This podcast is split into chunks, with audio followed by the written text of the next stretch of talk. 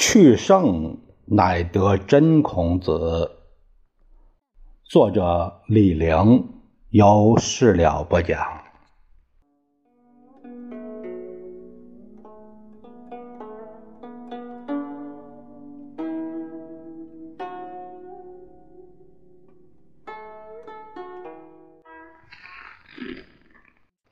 我们上一节讲到孔子论德，这节聊一聊孔子论礼。孔子重德，德在自己，与人交往离不开礼，礼管别人也管自己，品德再高也要纳德于礼，他很重视礼。孔子论礼也应归纳一下。什么叫礼坏乐崩？孔子说：“三代相承，礼制互有损益。周兼于二代，欲乎文哉？武从周。他从的周是文武之道，二是周公之礼。文武之道是文王、武王的道。”文王以仁恩称，武王威猛著，王号恰如其人。他们都属于革命圣人。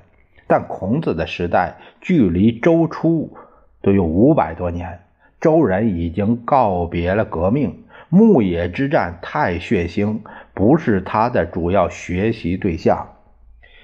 文武二道，他更喜欢文。他甚至说。他是以传文王之文为己任。文王绝于芮之颂，讲的是让；善养老，讲的是孝，都属于道德。道德是礼乐的基础。孔子讲的仁，他都属于文。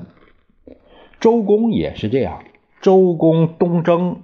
平定五耿三监之叛是武，治理作乐是文，文是礼乐，武是征伐，各有各的用。孔子更欣赏也是他的文。古代社会礼乐很重要。孔子说：“天下是否有道，全看礼乐征伐由谁来掌握。”天下有道，则礼乐征伐自天子出；天下无道，则礼乐征伐自诸侯出。自诸侯出，盖十世悉不施矣；自大夫出，五世悉不施矣；陪臣执国命，三世悉不施矣。天下有道，则政不在大夫；天下有道，则庶人不义。孔子的时代，礼乐征伐自诸侯出，鲁侯被三桓控制，三桓被杨霍控制，照此衡量，当然属于无道。后者用四个字概括，就是礼坏乐崩。我们也常常说礼崩乐坏，是这个是出典于宰予，宰宰我问。三年之丧，七矣，久矣。君子三年不为礼，礼必坏；三年不为乐，乐必崩。什么叫礼坏乐崩呢？就是支撑贵族社会的规矩全都垮了。当时的贵族很无礼，你比如鲁侯替祭，孔子不欲观。三桓以雍彻，孔子讥刺之。还有季氏吴八义，季氏吕泰山，季氏伐颛臾，季氏附于周公，都让他看不下去。其他国家，齐景公、卫灵公。也很不像话，就连他最佩服的政治家管仲，他也以为不知礼。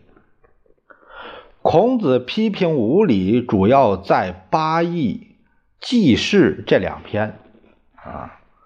什么叫克己复礼呢？文革批孔，克己复礼是批判重点。当时说这是复辟资本主义。孔子贵人，他讲礼是以道德为基础，仁而不仁，如礼何？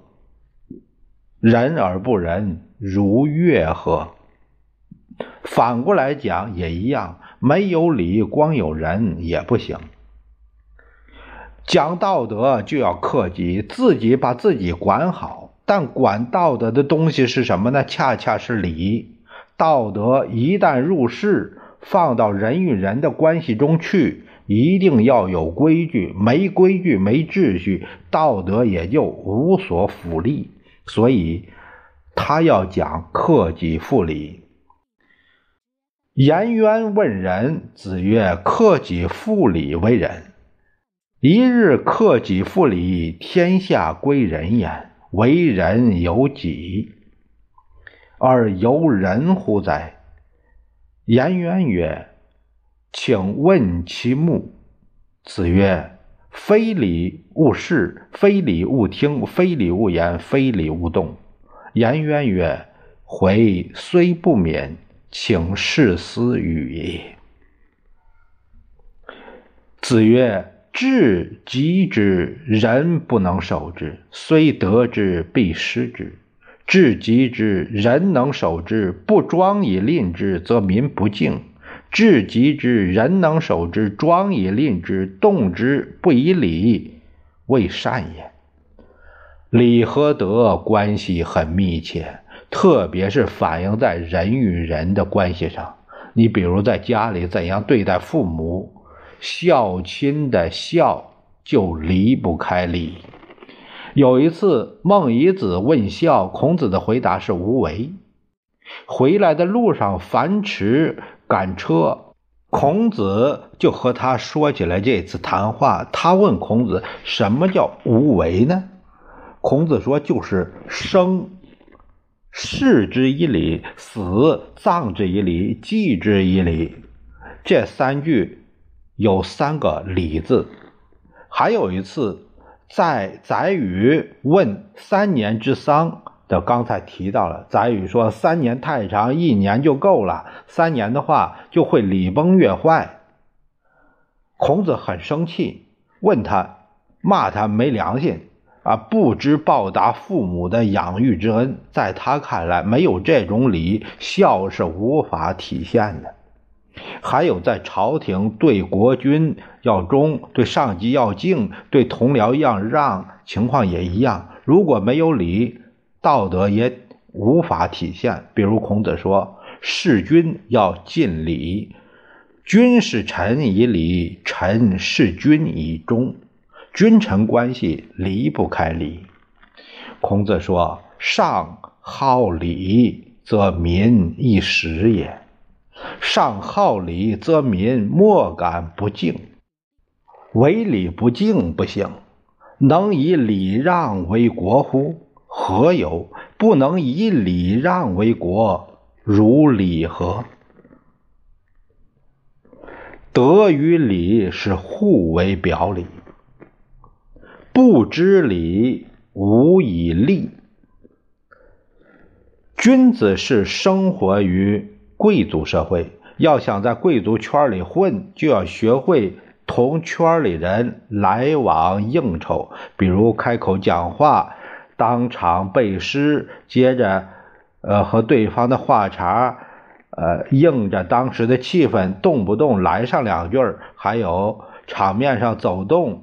有很多规矩，站怎么站，坐怎么坐，走怎么走，一举一动都得合乎礼。孔子有一句话叫“不知礼，无以立”。这有个故事，有一次陈亢，陈亢啊，可能是子贡的学生，问孔鲤，就是孔子的儿子。你爸爸跟你说过点儿我们没听过的东西吗？是不是开小灶啊？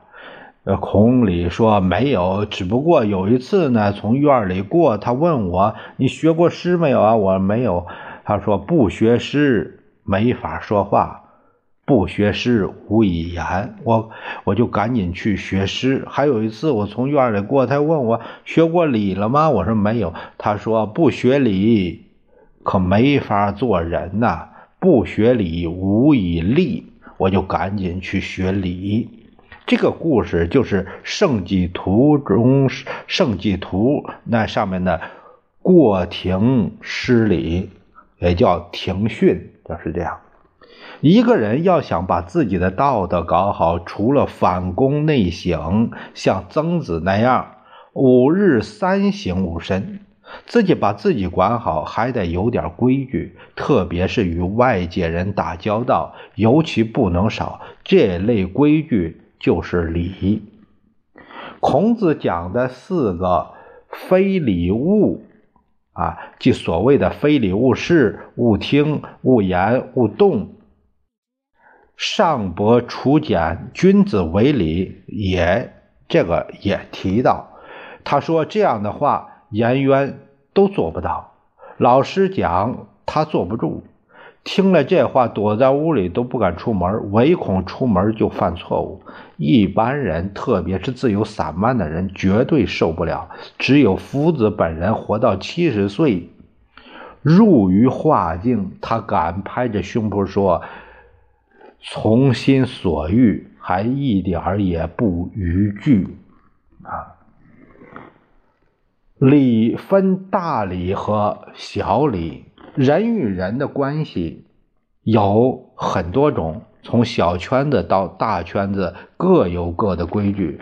一个体面的人，挨家里待着什么样，到官场走动有什么样，衣食住行、婚丧嫁娶、迎来送往各有各的讲究，这是一种礼，以礼。呃，这一篇就是讲的这种礼，这是小礼。还有一种属于国家制度，比如官制，比如军制，古代也曾属于礼，这是大礼。周礼就讲这种礼。司马法本来叫军礼，司马法也讲这种礼。礼和法是有缘分的。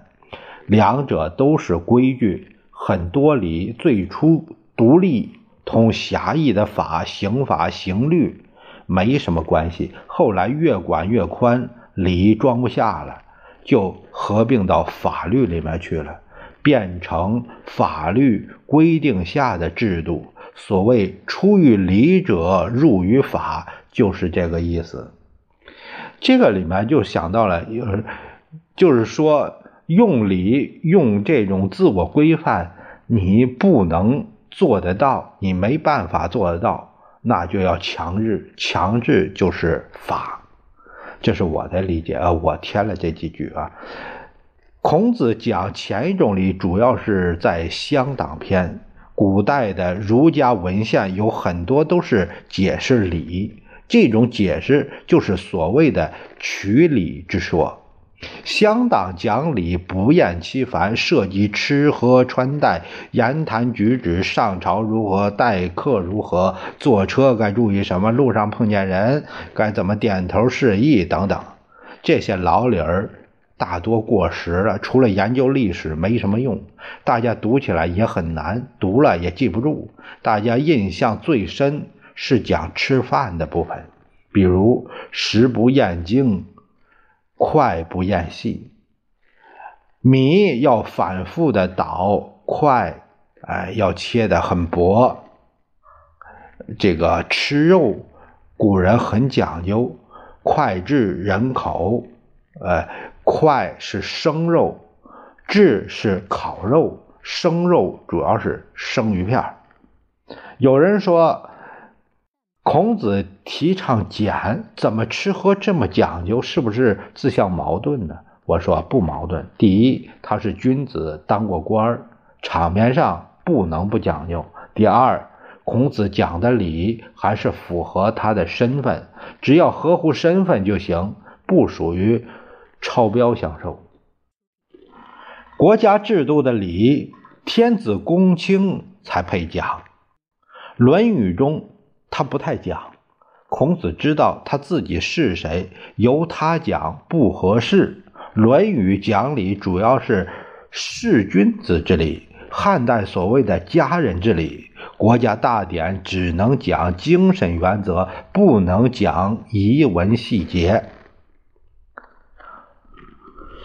再一个就是理学的三项基本原则。理学的这个第一个就说到礼贵和，文明社会向来不平等，人都是分三六九等。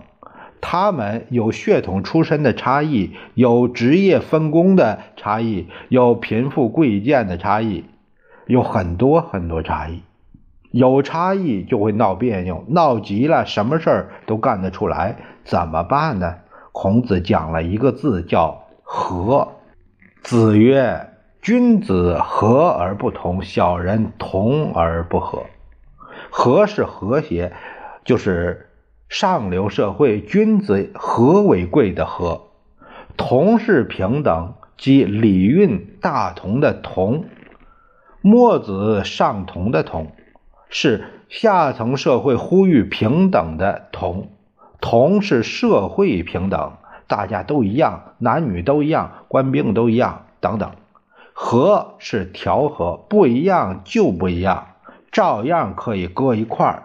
猫和老鼠可以搁一块儿，君子国里一团和气，主要是君子和君子一团和气，老百姓嘛有饭吃不闹事儿就得了，绝不是同。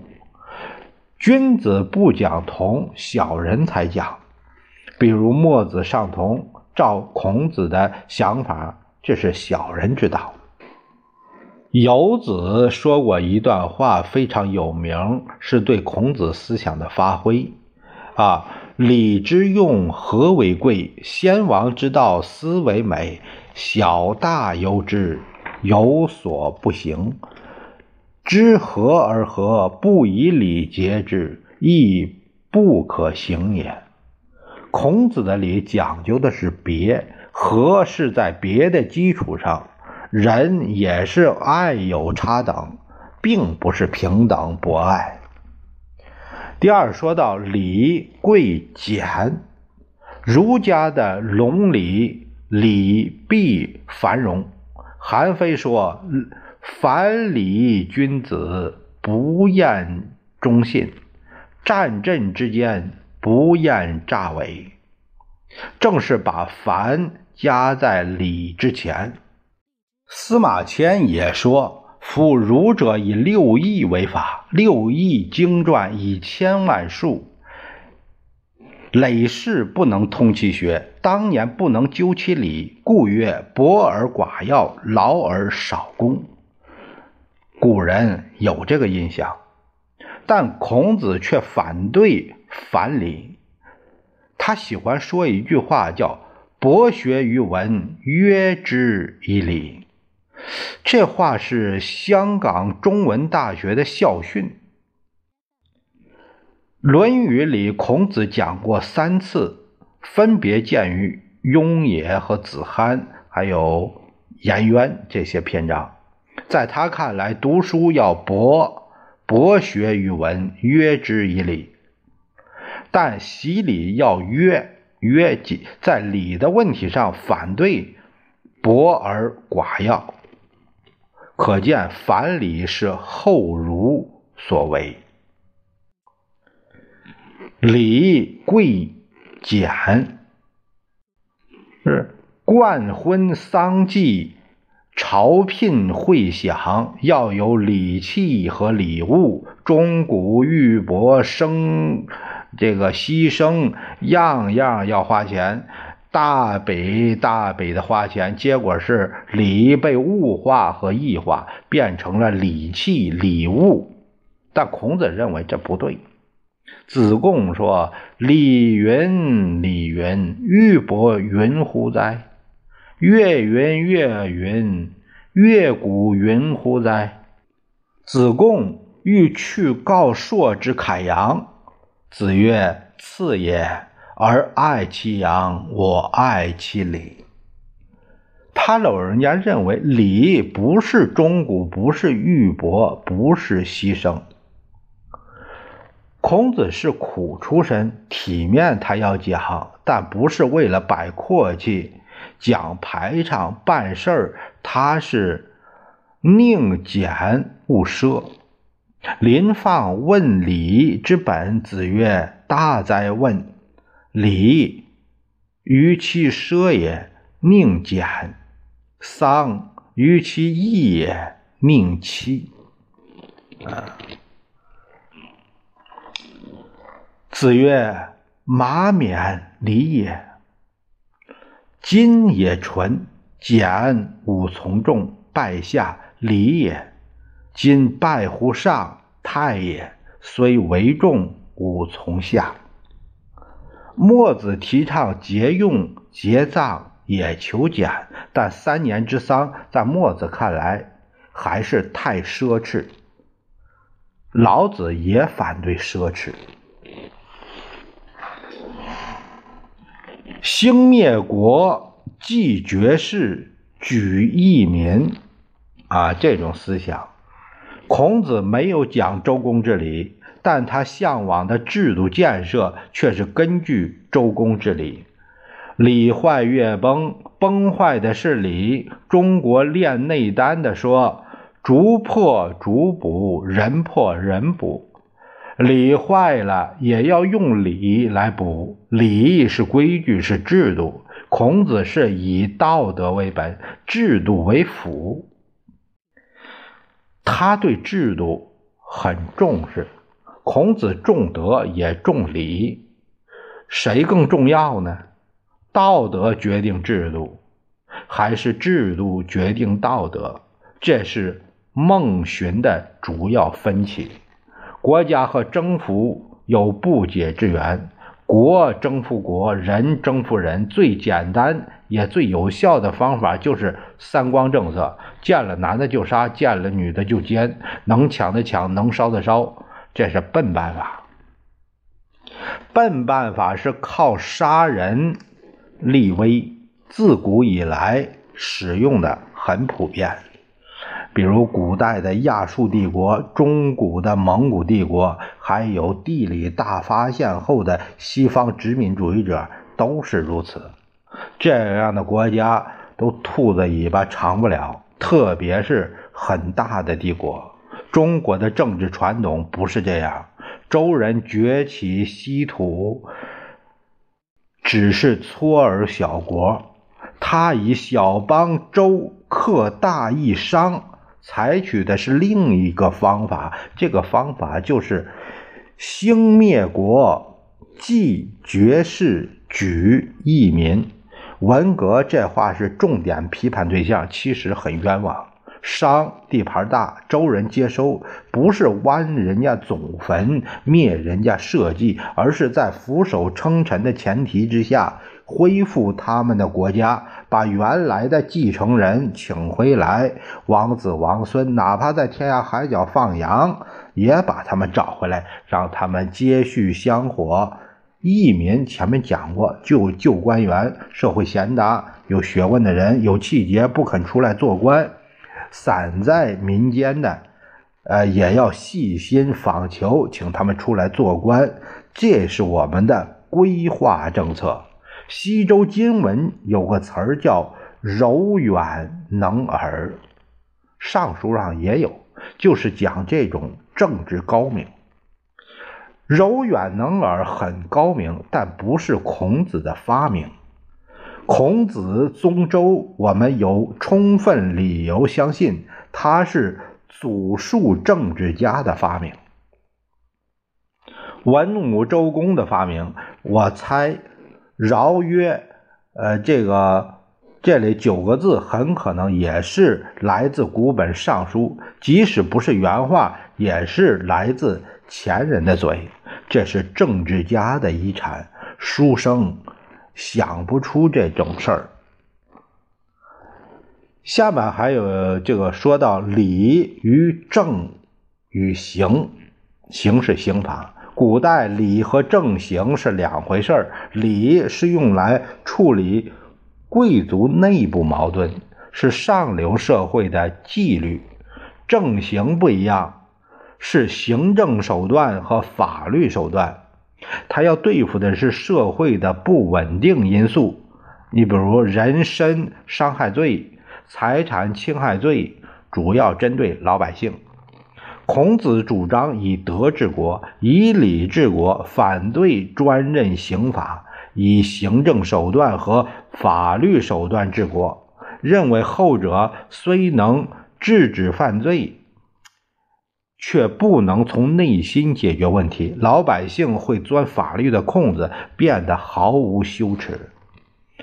导之以政，齐之以刑，民免而无耻；导之以德，齐之以礼，有耻俱格。孔子在魏国第二次就职，是在魏出公手下干事儿。上任前，子路问。魏君视子而为政，子将西先。孔子说：“必也正名乎？”子路不以为然，被孔子大骂。孔子说：“也哉有也！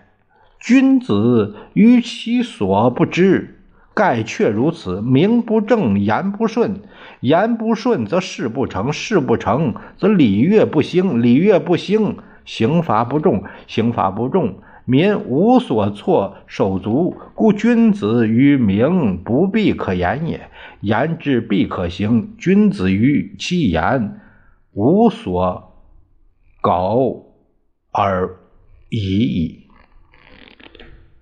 孔子主张为政，第一重要的就是证明，就是。君君臣臣，父父子子，谁是什么身份？彼此的权利义务是什么？一定要弄清。名分以下，其次是礼乐，其次是刑罚。礼乐是摆在刑罚之上。俗话说“先礼后兵”，它是先礼后刑，刑不是不要，而是摆在礼的下面。再一个就是回到周公，还是走向秦始皇？天下无道，似乎只有两种选择：或者挽狂澜于既倒，回到可爱的周公时代；或者是跟着这个糟糕的世界一天天烂下去，一面是好，一面是坏，好坏似乎很分明。孔子托梦周公，号召大家一起回到周公那里去。他的话似乎很有理。然而，孔子死后的现实是，中国的政治不但没有复古倒退，回到周公，反而一步快似一步，直奔秦始皇。孟子说：“人有恒言，皆曰天下国家。天下之本在国，国之本在家，家之本在身。也讲修身、齐家、治国、平天下这四条，由小到大，一环扣一环。很多人都以为没有小，焉有大？”只有把个人道德搞好了，国家才有希望。这种道德就是说，貌似推理严密，也很符合常识。对乱世之人，或许是心灵安慰；但对政治家，却是十足的误导。孟子说的另一句话：“先立乎其大者，则其小者不能夺也。”这才是对的。大道理管着小道理，硬道理管着软道理。中国的儒家，战国末年的荀卿对孟子很不满意。他是先秦时代的最后一位大儒，他对这个世界的走向比孟子看得更明白。孟子看不清的时事。在他已经洞若观火，他已彻底放弃心性为本的迂阔之谈和道德救世的幼稚想法。